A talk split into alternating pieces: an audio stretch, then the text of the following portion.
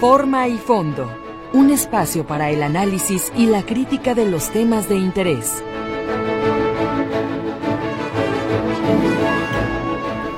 Amigos, ¿cómo están? Muy buenos días. Qué gusto saludarlos como cada mañana a través del 1150 de amplitud modulada Radio Metrópoli. Es jueves, estamos a 29 de febrero. Ahora sí, adiós febrero.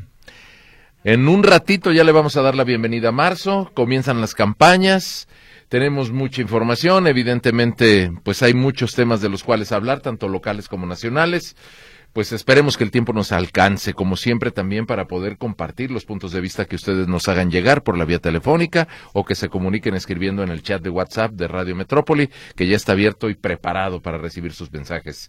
Soy Jorge Octavio Navarro, o Jonás, como usted prefiera. Espero que estén teniendo una buena mañana, que gocen de salud y que estemos listos todos para recibir el tercer mes del año.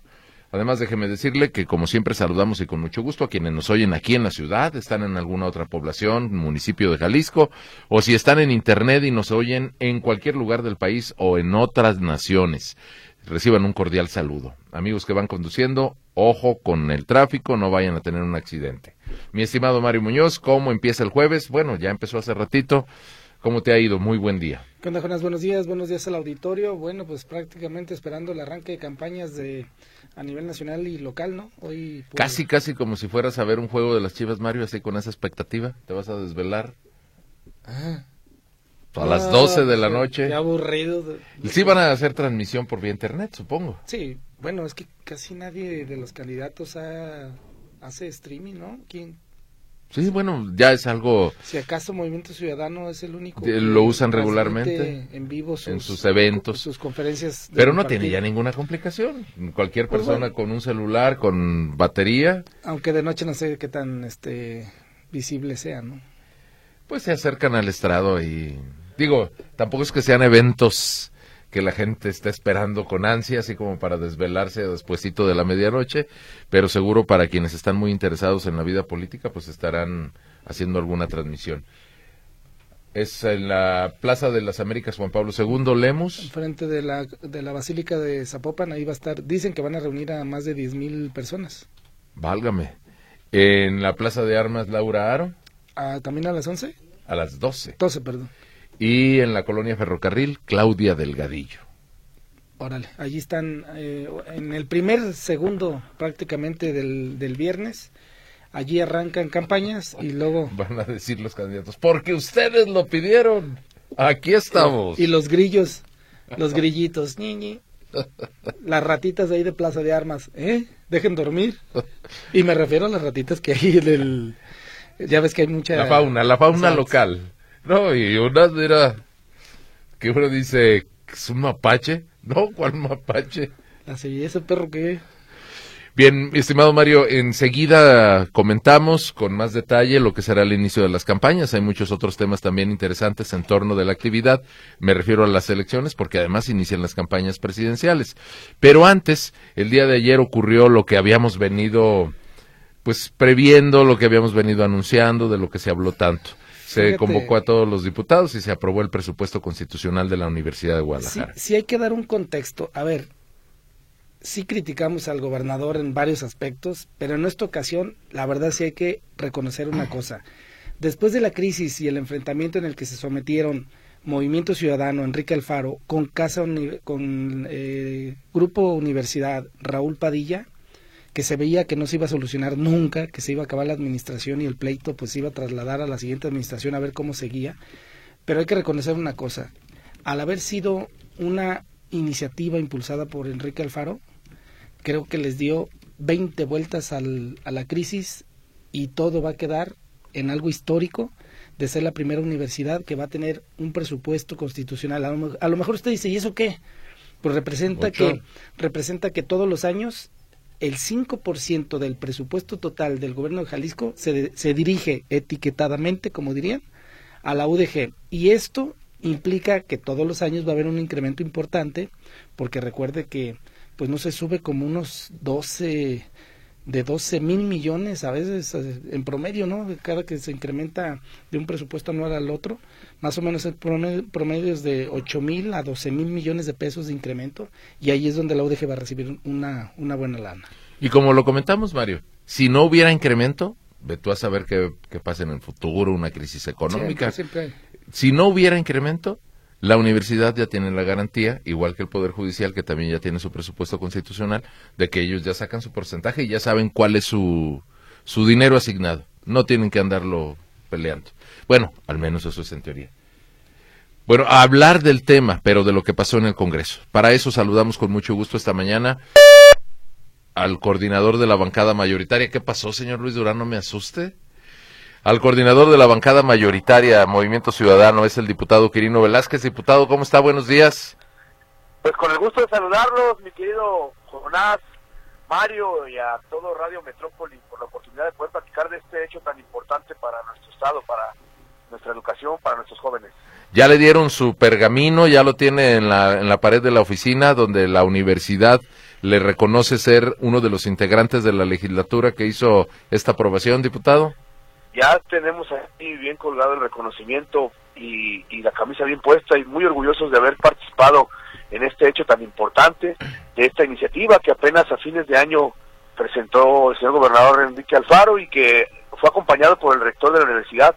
Escuchaba lo que decía Mario y efectivamente, eh, esto es eh, en realidad hacer política, esta es la, la forma en la que eh, eh, los ciudadanos eh, quedan contentos con, con, con su gobierno, con sus instituciones, que sumemos esfuerzos en pro de los ciudadanos y ayer salió un proceso donde todos los grupos parlamentarios, sin excepción, pudimos aprobar esta reforma que, que efectivamente eh, tiene muchas bondades. Un presupuesto que genera certeza a la universidad para generar una planeación a largo plazo, que, que también eh, genera autonomía, una autonomía que también tiene que ser con responsabilidad porque va de la mano también la rendición de cuentas que marca la ley, pero eso nos eso permitirá que a largo plazo esta red universitaria que se creó hace 30 años y que ha sido un éxito continúe creciendo, como es el caso, por ejemplo, del, eh, del Centro Universitario de Tlajomulco, que hoy ya alberga 4.000 alumnos y que está en proceso de crecimiento y cuando llegue a su, a su momento más importante de crecimiento va a poder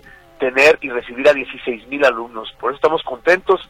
El, el, el Centro Universitario de, de, Chapala que va a arrancar, el de Tlaquepaque también, de Tonalá que también está creciendo. Entonces, pues contentos de que los jóvenes puedan tener eh, mayores oportunidades en ese sentido y que la universidad se fortalezca. Y sobre todo, mira, ustedes lo saben, para que quede al margen de todos los vaivenes políticos que cada año se daban el por el tema del presupuesto de la universidad.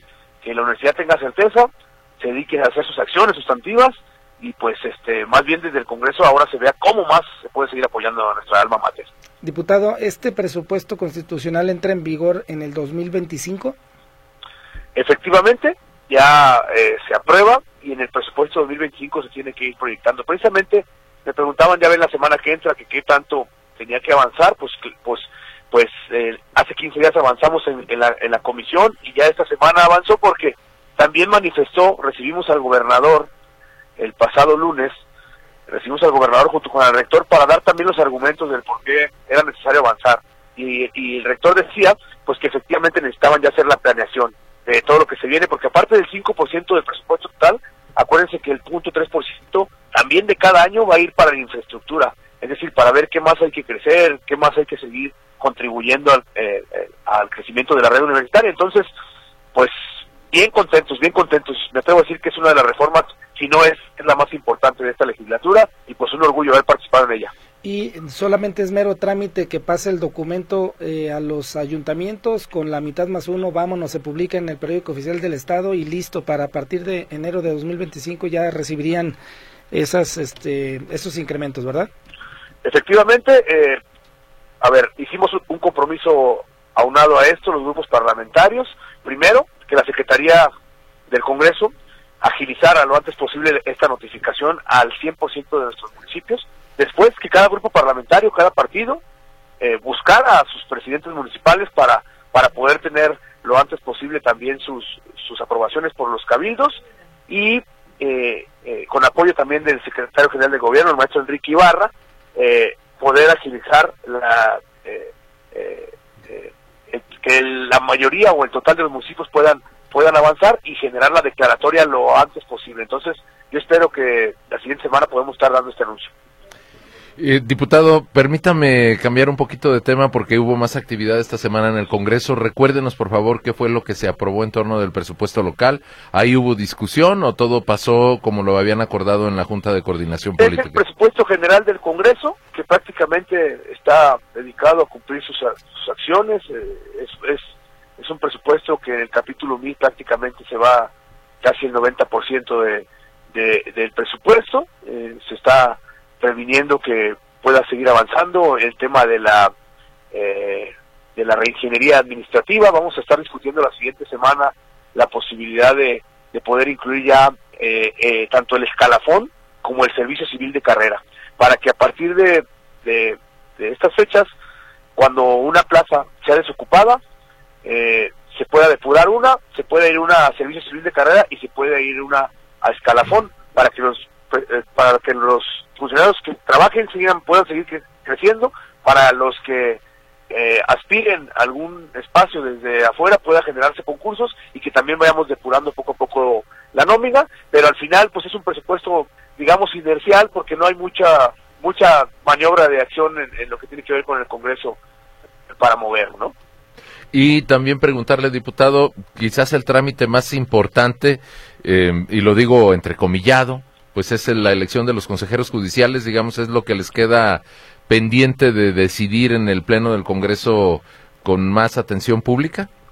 Efectivamente, estamos en este proceso eh, de la máxima relevancia. O, ahorita vamos en camino para, porque tenemos las entrevistas con, con eh, los 54 aspirantes este, a estas consejerías, a estas tres vacantes que tenemos.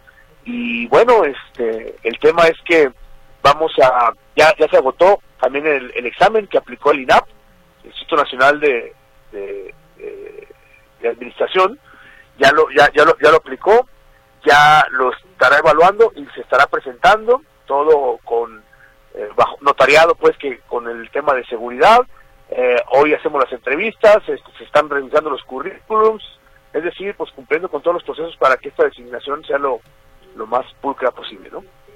Muy bien, pues eh, diputado, por cierto, recuérdenos, ya nos lo había dicho, pero nada más para que sea de su propia parte, ¿cuándo está contemplando solicitar licencia para dedicarse de lleno a su candidatura en Tlajomulco? Bueno, eh, estamos contemplando esta misma semana por, por sacar ya lo de la el, tema de la universidad, solamente que dialogando con mis compañeras y compañeros y con los propios eh, miembros de la Comisión de Justicia, este, por responsabilidad eh, estaré una semana más para, para agotar el tema de la designación de los consejeros y yo espero en la siguiente semana ya poder tener licencia porque además este este viernes ya eh, nos registramos formalmente como como candidatos para eh, junto con nuestra planilla para echarle todas las ganas acá en nuestro municipio. Oiga, diputado, dicen que ya están los eh, como una terna definida y que uno de los integrantes del Comité de Participación Ciudadana del Sistema Estatal Anticorrupción, que está súper enojado e inconforme con lo que va a ocurrir, que porque ya saben quiénes son los que van a ganar. No, pues que nos diga a ver si a ver si es cierto. Ya ven que ya ven que en la pasada también de, de magistrados ya tenían sus sus pronósticos, incluso que salieron en distintos diarios y y, y, y, no sucedió ese tema, yo les vuelvo a decir, no, vamos por la misma lógica, van a estar los mejores y vamos a tener, este, va, la gente va a tener certeza de que van a ser personas que van a tener todo el compromiso con la ciudadanía y, y eso lo vamos a demostrar en los próximos días. No hay nada definido hasta ahorita, seguimos este, en la etapa ahorita, repito, de entrevista. Pues yo creo que tengo una bola de cristal aquí, diputado, porque fíjese, me dice esta bola de cristal, nomás que no quiere ser muy este, contundente, pero dice que uno de los consejeros de la judicatura, que es bien amigo de uno que andaba por allá por Tlajomulco hace unos años. A ver, a ver, ¿cuál será? Dígame usted. Hay que buscar el nombre, nada más. a ver, lo, lo, lo buscamos, digo, este hay distintos perfiles y todos con con determinadas capacidades pero lo que vamos a lo que vamos a probar y a comprobar es que quien se elijan van a ser los mejores perfiles como lo hicimos con la última vez con los magistrados. De eso tengan certeza y tendrá certeza la ciudadanía. Muy bien, diputado Quirino Velázquez, muy agradecidos por el tiempo y pues eh, qué bueno que se logró esta aprobación que será positiva para muchísima gente en el momento y en el futuro. Al contrario, pues muchísimas gracias, contentos jornadas y Mario, este, ayer ganó Jalisco, ayer ganaron nuestros jóvenes, ayer ganó nuestra universidad y ayer ganó la política. Ojalá que sigamos con esta lógica, independientemente del vaivenes y del contexto ahora de la elección, si te ponemos el interés de Jalisco siempre va a ser positivo. Muchas gracias. Gracias, que tenga buen día. Pues ahí, ahí está las declaraciones de uno de los coordinadores en el evento de ayer, en la, en la asamblea, en el pleno del Congreso, pues eh, también participaron eh, este, los otros coordinadores, Mario se me escapa, ah. Chema Martínez, naturalmente. O sea, todos, todos se colgaron, Pues, ah, queremos, eh, por favor, eh, háganos un espacio en tribuna a todos los integrantes de la Junta de Coordinación Política, que por cierto, queremos un cargo a partir del siguiente año, entonces hay que hablar bonito. Pero mira, ya fuera de broma y de ironías, eh, creo que sí ganamos todos en esta aprobación. Sí, bueno, pues esperemos que todo funcione correctamente, sobre todo porque ya, ya hecha la reforma, pues ahora toca aplicarla. Hacemos una primera pausa, estimado señor Luis Durán. Regresamos después del corte, será breve. Tenemos más temas de los cuales comentar. Hay muchos asuntos en los que vale la pena detenerse y además muchos comentarios que también ya están llegando por la vía de WhatsApp. Además de que nuestra compañera Lulu Torres tiene ya llamadas que le va a compartir a Mario Muñoz y que están llegando por el 38 13 15 15 y 38 13 14 21. Volvemos.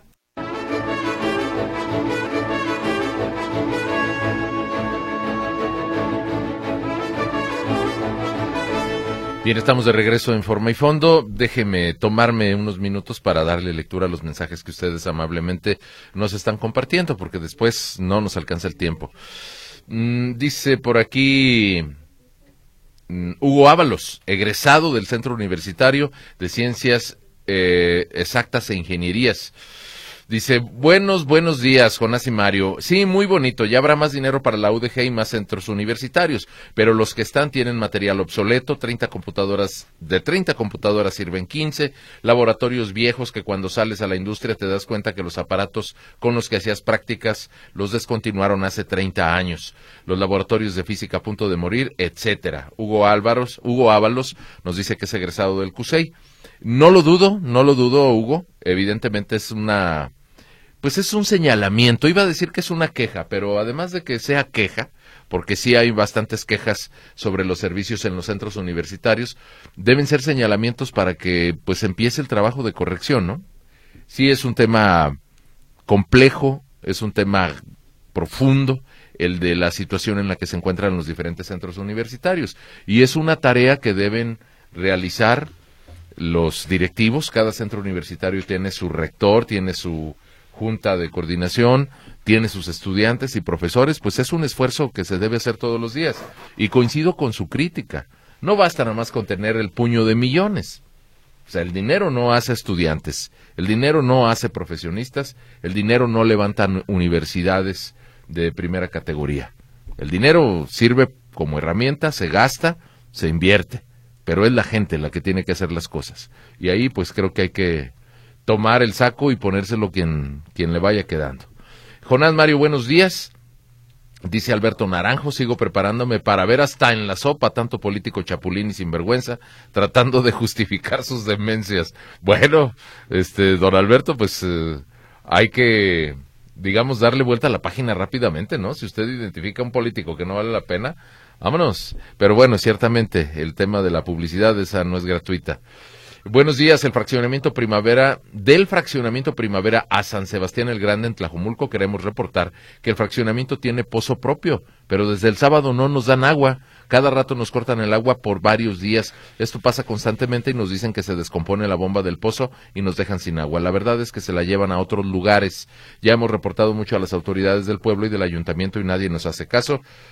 Tenemos varios años con el problema. Gracias. No nos da su nombre entiendo que es una radio escucha, pero evidentemente, pues déjeme decirle, los, los eh, colonos, los habitantes del fraccionamiento, pues deben ponerse de acuerdo, pues ustedes también tienen la posibilidad, está garantizado en derecho, de organizarse como vecinos y tratar de incidir en el uso de sus recursos. Si es un pozo propio, pues ahora sí que organícense.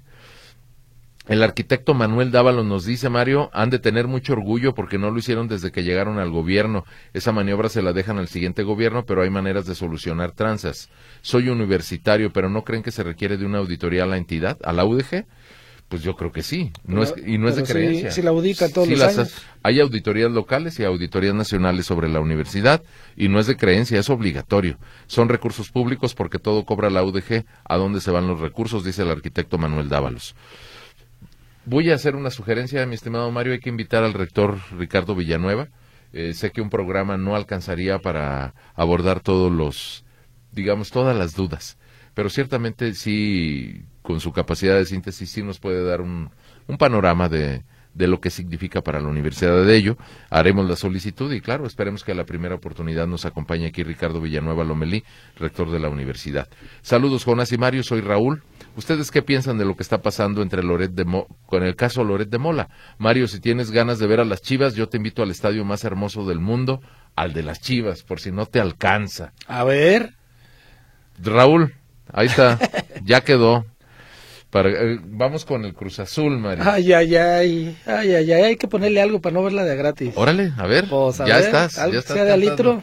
Primero dices que te retiras, pero yo sé que la, la tentación te gana. Amarrado, va una, una agüita de alitro. ¿De Jamaica o de tamarindo? No, la Jamaica es para cierto tipo de personas que, que no. Bueno. De limón. De limón, ya está. además necesitamos Vitamina C. Luis así como Luis Durán, el de los controles, se esconde, pues va contra la América, dice, ay, ay, ay. ¿Qué, Luis? Ya es tiempo de que... Para que veas, le aposté al Atlas. Amarrada, la amarrada, ahí se va dinero.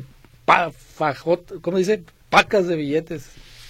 Bueno, eh, fíjate que me había quedado con la impresión de que ese partido Cruz Azul Guadalajara era aquí, no, va a ser en la Ciudad de México. aquí juega el Atlas, ¿no? El Atlas va a jugar aquí el sábado a las nueve. Bueno, en fin. ¿Por qué hacen los partidos esta noche? Ah, no te no, no, les vaya a dar el sol y no, no rindan en el campo. Bueno, pues ahí está eso, Mario, y déjame seguir eh, por aquí rapidísimo. Jesús Figueroa. La Universidad de Veracruz ya lo tenía. El presupuesto constitucional, Jesús, no lo sabía. Yo sabía de presupuesto constitucional en la Universidad Autónoma de Morelos y ayer me encontré con un dato eh, de que la Universidad de Puebla, eh, no la Benemérita, debe ser la Universidad Autónoma de Puebla, tenía también presupuesto constitucional, pero que ahora tienen que andar peleando para que les cumplan el presupuesto.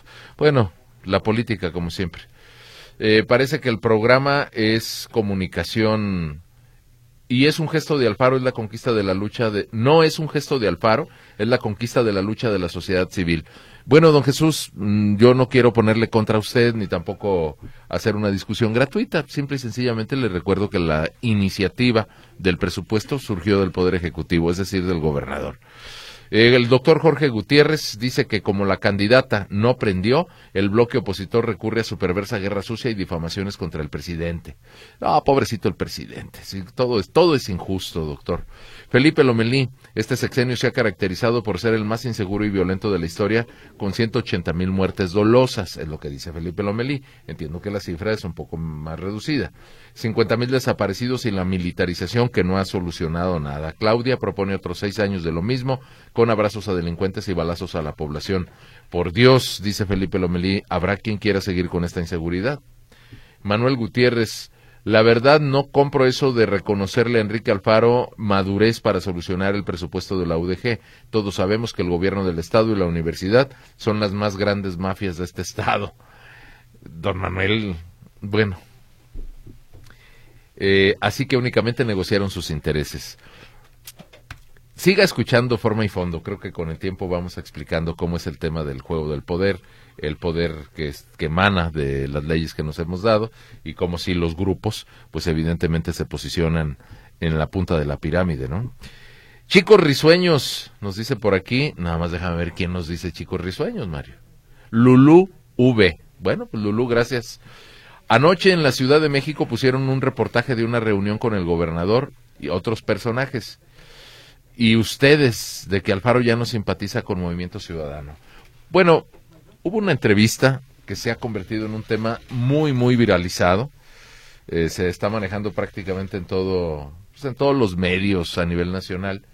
y ciertamente no es que no simpatice con Movimiento Ciudadano, creo que vale la pena dar más detalles.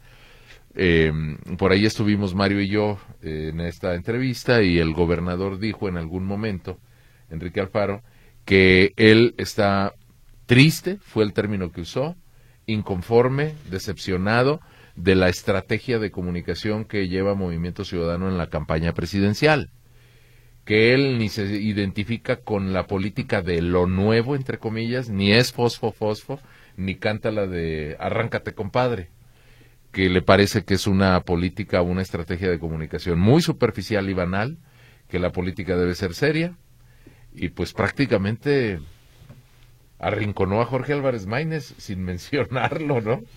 No, les puso un baile. Yo no me quedé pensando, híjole, ahora sí. Y que viene Jorge Álvarez Maínez el lunes. Al ITESO, ¿va? Sí, viene al ITESO y, que pues pretende hacer alguna visita. Yo casi si fuera su asesor le diría, oiga candidato, y si hacemos como que se descompuso el camión y mejor no llegamos a Jalisco, es que la verdad, que lo diga el gobernador de Movimiento Ciudadano sobre el candidato de Movimiento Ciudadano, no, pues ya, se le acabó la cuerda. Así es, Lulu.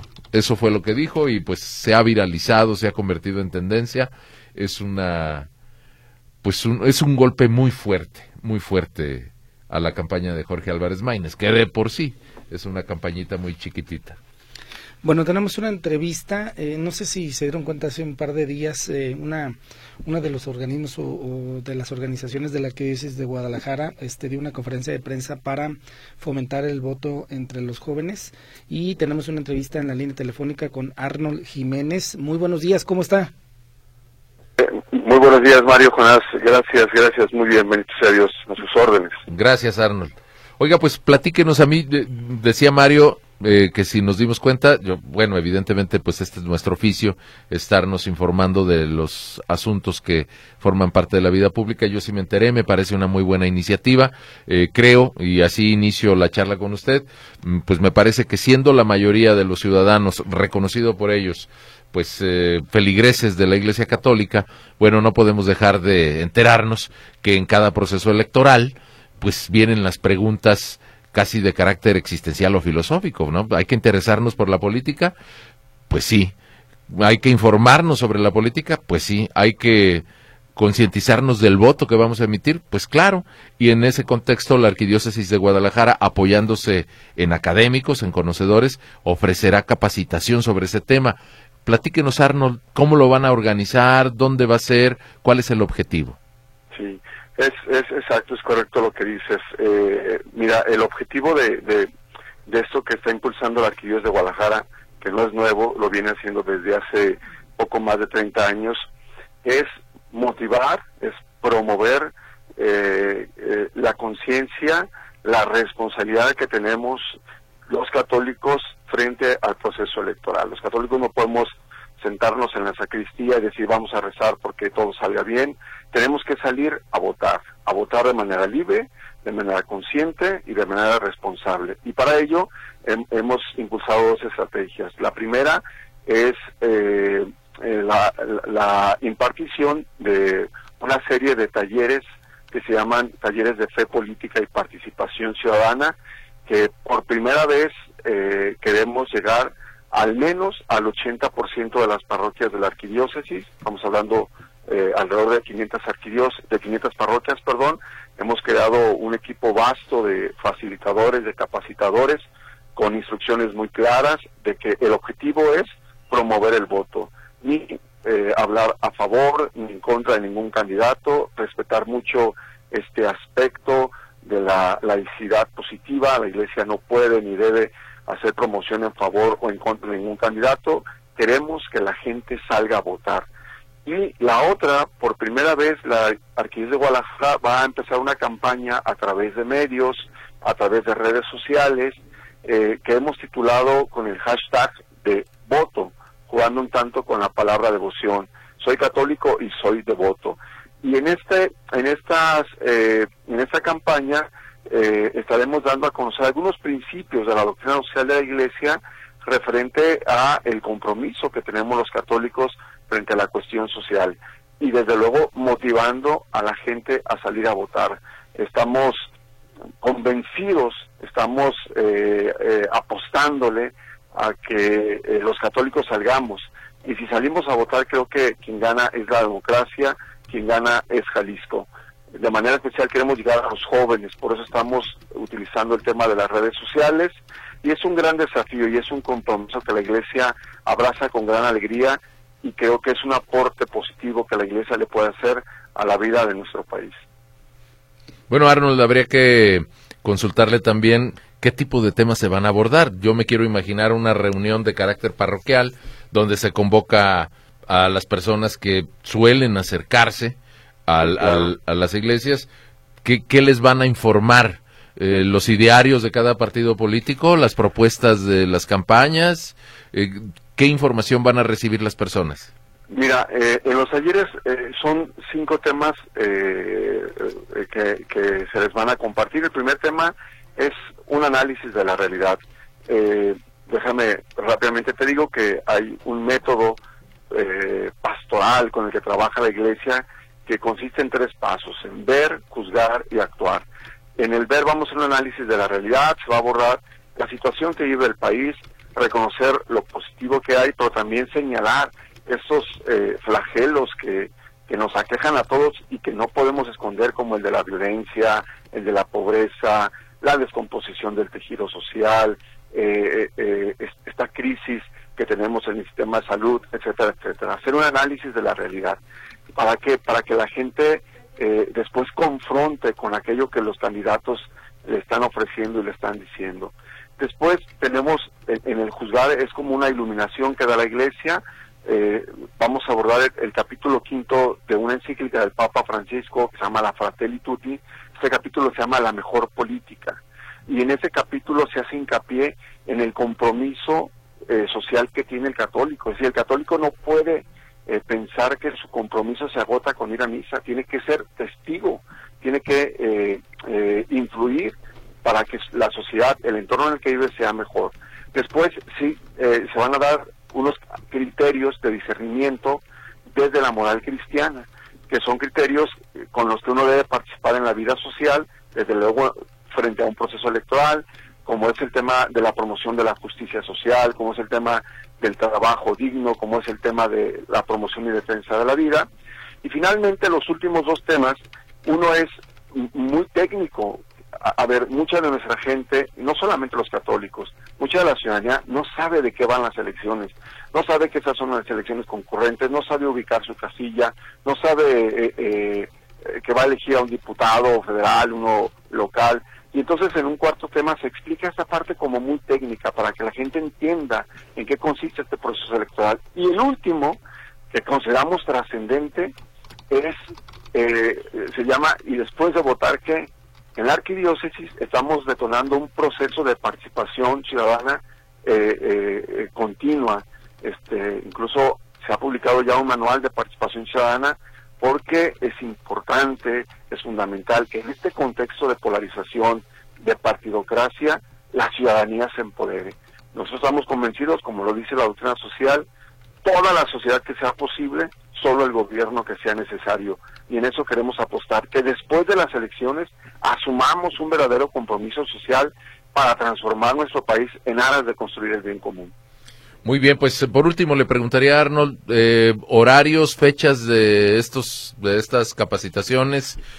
¿Se, van, ¿Se va a hacer cada parroquia? ¿Cómo? Va a ser en cada parroquia. Cada parroquia va a avisar este, cuándo serán los talleres. Por lo general son de 7 a 9 en las distintas comunidades parroquiales. Se estará avisando eh, a través de, estas redes sociales y desde luego pues el domingo ahí en los avisos parroquiales su señor cura seguramente les avisará cuándo eh, tocará el turno de cada comunidad parroquial.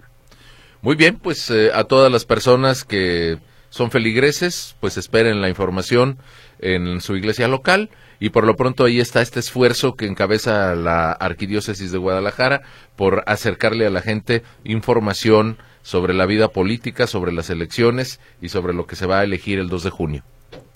Así es, les, agradezco yo mucho el espacio, recordarles que pueden seguirnos eh, esa estrategia mediática a través de nuestras redes, arroba copadefil, con el hashtag de voto, eh, para tratar de llegar un poco más a los jóvenes que serán fundamentales en este proceso electoral. Así es. Pues muchas gracias, que tenga un excelente día.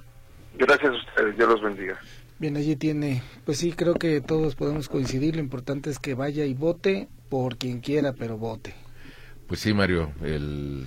digo, ya son fenómenos muy medidos, en la medida en que hay menos votación, que el abstencionismo ocupa más espacio, pues los resultados que arrojan las urnas no son precisamente los más deseados. Con más participación, de entrada, es sin, sin importar quién sea el candidato o la candidata que, que tenga el triunfo, pues obtiene de inmediato mayor legitimidad, más votos, más personas detrás del cargo que ha obtenido. Es importante acudir a votar. Hacemos una pausa y regresamos.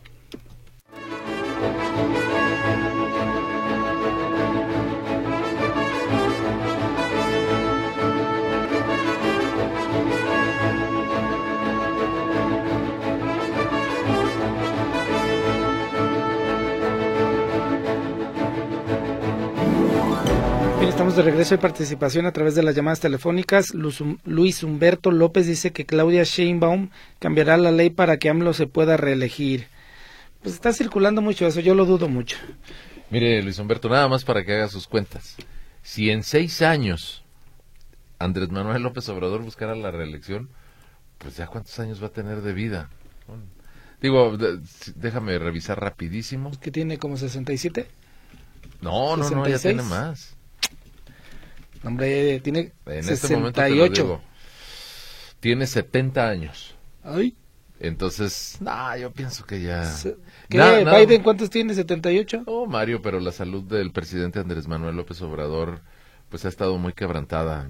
Yo me imagino que nada más por temas biológicos, ya ese asunto ya. Ahora bien, tendríamos una discusión muy severa en este país.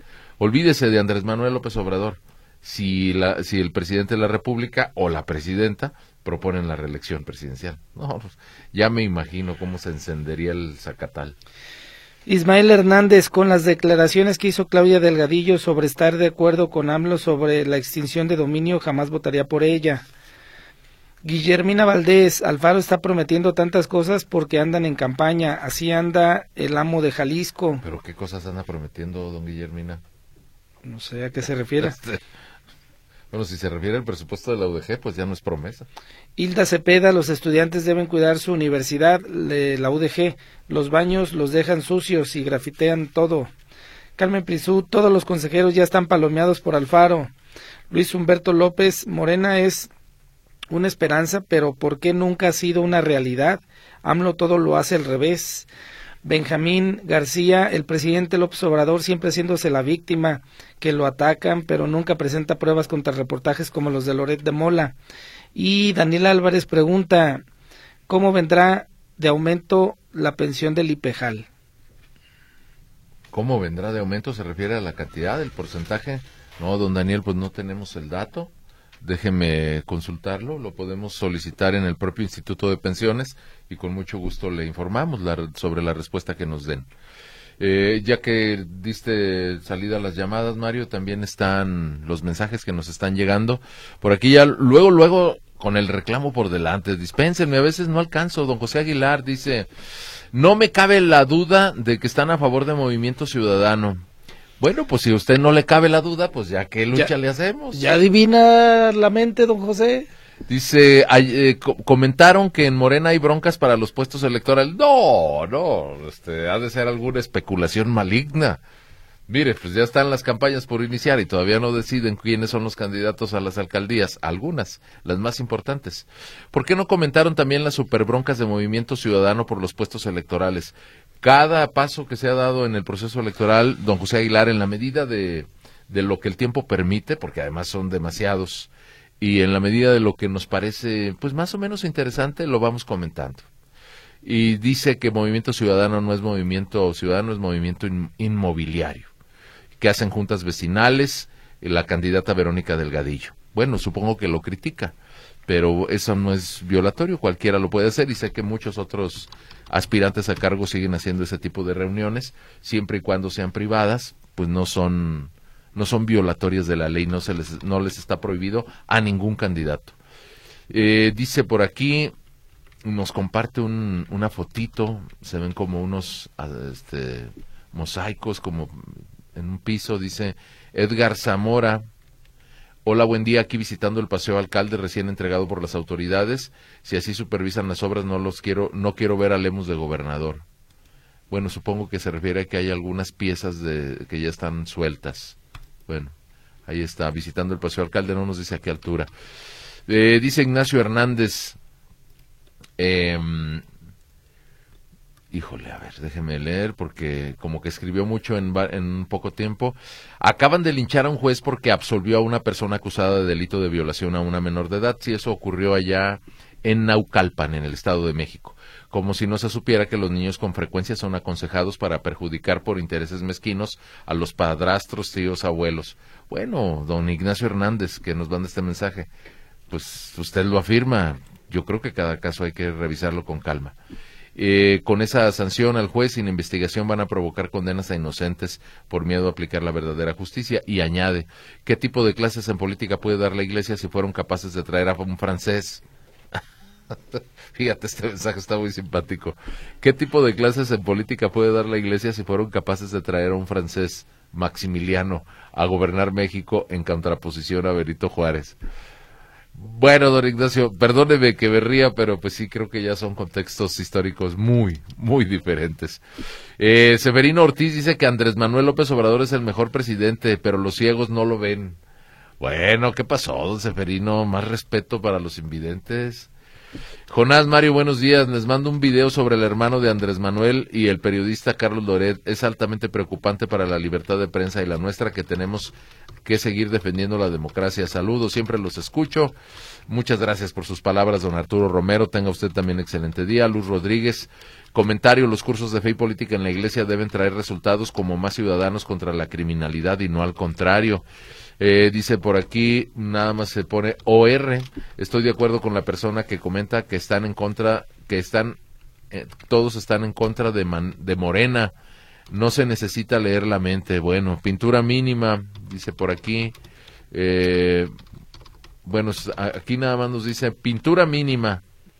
Edgar Sam. Y nos pone una foto, creo que se refiere al balizamiento que debería ser más abundante. Bueno, eh, por aquí también sigo leyendo mensajes rapidísimo. Artículo 130 de la Constitución para evitar que la Iglesia trate de manipular, dice Paco Bravo. Eh, buenos días, soy la señora Laura. Saben, en realidad votaré porque tengo que hacerlo, pero no me gusta ningún candidato ni para la presidencia, ni la gubernatura, ni el municipio. Sale más malo por conocido que bueno por conocer. Me inclino un poquito por Kumamoto pero sí creí que será muy difícil, sí creo que será muy difícil esta vez, es lo que dice la señora Laura. Bueno, señora Laura, déjeme decirle algo que no lo, no lo inauguro, lo hemos dicho muchísimas veces. Para la gran mayoría de los votantes, y cuando digo la gran mayoría, le estoy hablando de un porcentaje que raya en el 90%, si no es que más, el ejercicio de votación es buscar el menor de los males. Está también corroborado, medido, encuestado, que la mayor parte de los votantes ejercen un voto de castigo. Es decir, no quiero a este, pues entonces ya de perdida el otro. ¿O no, Mario? Sí, sí. La gran mayoría del ejercicio del voto se dirige por ese principio. No quiero que llegue este personaje, este candidato. Entonces, el otro. Muy pocas veces votamos o tenemos la oportunidad de votar por quien creemos que es el mejor. ¿Qué dice el de abajo? Mario, ¿qué, qué, qué, Que aclare Mario y te dicen el Amargator. ¿Quién lo dice así? Oscar Maldonado. ¿Así, don Oscar? ¿Ya lo llevamos? ¿Que, que cuál tipo de personas son las que toman agua de Jamaica? Las que están en Palacio Nacional. Ah, ya está. Ahí está, don Oscar. Aquí estoy.